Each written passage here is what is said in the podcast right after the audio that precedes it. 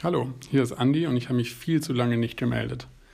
Das ist mein Podcast Drei Dinge, der sich wieder mal um einiges verändern wird. Die letzten Wochen und Monate hatte ich sehr viel um die Ohren und ich werde euch gleich so ein bisschen erzählen, woran das genau lag. Im Rahmen dessen habe ich mir auch überlegt, wie kriege ich eigentlich dieses Format Blog und Podcast irgendwie miteinander verbunden und es so hin, dass meine Kraftreserven auch für all die anderen Dinge auch noch ausreichen. Und deswegen hört ihr jetzt meinen Blogbeitrag in einer etwas anderen Form. Ich werde euch von drei Dingen erzählen, die mich in letzter Zeit beschäftigt haben, die irgendwas mit mir angestellt haben und möchte so ein bisschen noch drumherum etwas erzählen. Das heißt, alle wichtigen Links und Informationen findet ihr im Blogbeitrag.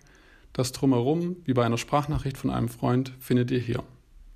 Diesmal erzähle ich ein bisschen was über eine Marzipanfabrik, über private Blogs und die anstehende Europawahl.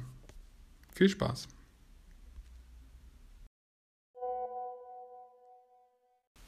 Es ist also tatsächlich wieder passiert. Vielleicht kann sich der ein oder andere noch daran erinnern, dass vor etwa drei, dreieinhalb Jahren ein Umzug bei der IBM in Hamburg anstand.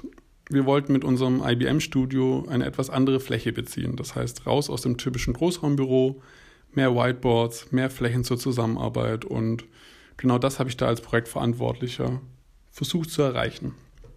Jetzt sind ein paar Jährchen vergangen und mittlerweile ist bei Brand 1 genau dasselbe passiert. Wir sind Anfang Mai endlich umgezogen und sind vom Speersort aus der Hamburger Innenstadt ein bisschen nach draußen gezogen nach Barnfeld. Dort haben wir nämlich eine Marzipanfabrik bezogen. Das Ziel war, wie schaffen wir es, Brand 1 als Medienunternehmen, was neben Magazinen und Veranstaltungen auch neue Formate entwickeln möchte, einen anderen Raum zu geben. Und genau das schaffen wir in diesen großen neuen Flächen, die jetzt wirklich mehr dazu einladen, auch Leute einzuladen, Unternehmen einzuladen, Leser einzuladen, Kunden einzuladen und mit verschiedenen Marktplätzen, die wir geschaffen haben, auch untereinander mehr den Austausch zu fördern. Was haben wir also versucht? Wir wollten weg von vielen großen Einzelbüros hin zu ja, Marktplätzen, wo man sich treffen kann, austauschen kann, wo es große Arbeitstische gibt, wo man auch mal länger sitzen kann, lesen kann. Und wenn man dann Ruhe braucht zum Arbeiten, kann man sich zurückziehen. Das heißt, um die Marktplätze herum gibt es so kleine Wabenzimmer, wo man sich in Ruhe zurückziehen kann, arbeiten kann, recherchieren, telefonieren und wenn ich wieder einen Austausch brauche, kann ich wieder zurück auf den Marktplatz gehen. Oder ich kann auf einen anderen Marktplatz gehen, wo andere Teams sitzen und dort zum Beispiel nach Input und Meinungen fragen.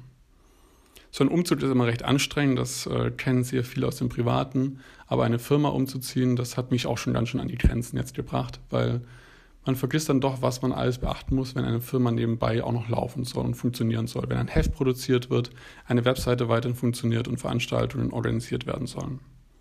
Ich glaube, das hat aber ganz gut funktioniert und gemeinsam haben wir es jetzt geschafft, in die großen neuen Flächen einzuziehen. Das Schöne an dem neuen Büro ist neben der großen Küche, wo wir gemeinsam arbeiten können und aber auch essen können, Vorträge machen können, Meetups machen können, ähm, die Veranstaltungsräume im Erdgeschoss. Diese erlauben uns kleine Veranstaltungen wie zum Beispiel Heft-Release-Partys oder ja, Mini-Konferenzen zu organisieren. Deswegen, wer das Ganze mal angucken möchte, auf meinem Blog gibt es ein Bild vom Umbau. Das heißt, dort sieht man eher ja, die ganzen Wände, die wir rausgerissen haben. Wer jetzt aber gucken will, wie es dabei am Ende ausgegangen ist, wie es aussieht, kommt doch gerne auf mich zu. Es gibt ein Café und eine kleine Führung und dann können wir uns ganz gemütlich auf die Dachterrasse setzen und uns anschauen, wo Brand 1 nun die nächsten Jahre arbeiten wird.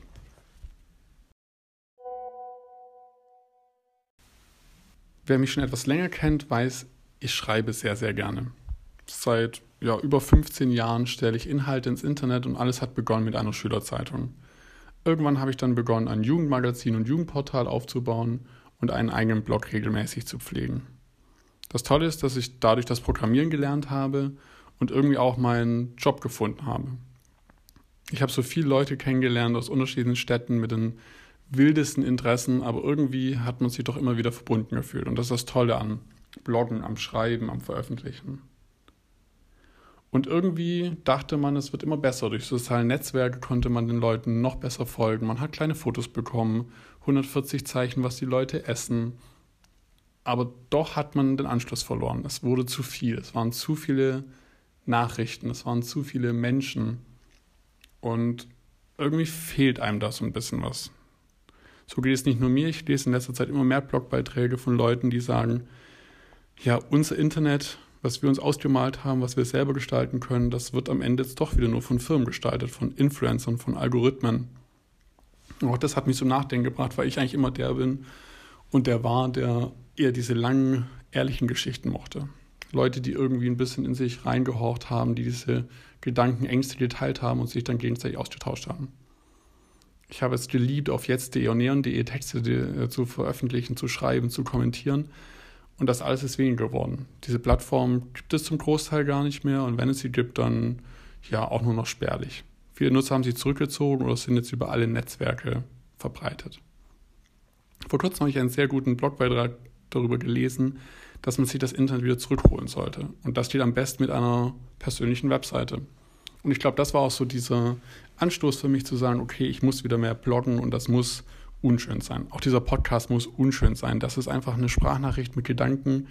Das hören dann vielleicht nicht tausende Menschen, weil es nicht durchgeplant ist, aber es ist vielleicht für ein paar Menschen interessant, einfach mal auf dem Laufenden zu bleiben oder neue Anstöße zu bekommen. Und genau das will ich jetzt auch wieder mehr machen. Ich will mehr Geschichten schreiben, ich möchte Gedanken teilen, ich möchte auch Unfertiges einfach mal in den Raum schmeißen. Und wenn eine Person damit was anfangen kann, hey, vielleicht reicht das ja schon vollkommen aus weg von diesen quadratischen Bildern von perfekten Urlaubsmomenten, die ich auch teile, wo ich aber dann immer wieder denke, warum mache ich das? Das ist wie so ein Automatismus und vielleicht hilft dieser Blog und dieses Sprechen in ein Handy hier in meinem Wohnzimmer ein bisschen dabei, wieder zum Alten zurückzukommen. Deshalb der Aufruf an euch, wenn ihr schöne Blogs habt, selber vielleicht auch noch schreibt und äh, nicht nur auf Twitter ein paar Zeichen teilt, sagt mir auch gerne Bescheid. Ich möchte wieder einen Blogroll pflegen und Leute empfehlen, die tolle Sachen schreiben. Und ich möchte wieder ein bisschen mehr überrascht werden. Und vielleicht habt ihr den einen oder anderen Lesetipp für mich. Und zum Schluss noch etwas Politik.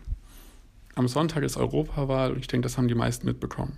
Es ist aber gar nicht so einfach, einen Überblick zu behalten. Täglich prasseln Nachrichten auf uns ein. Es gibt hunderte Folgen gefühlt Lage der Nation, die darauf warten, gehört zu werden. Und ich frage mich manchmal so ein bisschen, wie entscheide ich mich jetzt am besten? Natürlich hat man ein Grundgefühl, aber wie Eva Schulz auch erwähnt hat, bei der Europawahl ist die Hürde deutlich geringer. Das heißt, mit nur einem Prozent kommt man hinein und vielleicht lohnt es sich noch mehr, sich die Nischenparteien genauer anzugucken. Mein Favorit beim Vergleich, der Wahlomat, wurde jetzt am Wochenende verboten vom Verfassungsgericht Köln, da kleine Parteien dort nicht berücksichtigt werden. Das ist nachvollziehbar, aber zum Glück gibt es noch andere Dienste, wie zum Beispiel Wahlswiper oder Your Vote Matters. Dort kann man sich die verschiedenen Thesen angucken, die Positionen vergleichen und das hilft mir immer schon ein bisschen ein Gefühl zu bekommen. Wenn ich bei bestimmten Themen mehr wissen möchte, hilft natürlich Wikipedia und Googlen, um einfach mehr reinzutauchen und so ein Gefühl zu bekommen, okay, für was schlägt eigentlich jetzt mein Herz? Ich denke, auch in vielen Podcasts wird man zuhören können, was Leute denken und das hilft mir auch immer wieder so ein bisschen zu vergleichen und zu schauen, was, was denken eigentlich andere. Auch große YouTuber analysieren in teilweise Ein-Stunden-Videos, wie die Parteien sich in den letzten Jahren verhalten haben und mit welchen Argumentationen sie hineingehen.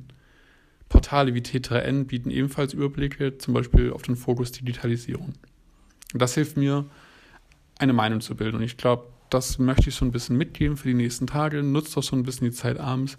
Schmeißt TikTok vom Handy, das habe ich auch gemacht. Das äh, ist nur sinnlose Zeitverschwendung. Und nutzt so ein bisschen eure Energie, um mal die Parteiprogramme durchzuwälzen, die Positionen zu verstehen, um am Sonntag die richtige Wahl zu treffen gegen rechts, gegen Abschätzung, Schottung und für Europa. Und das waren schon wieder drei Dinge.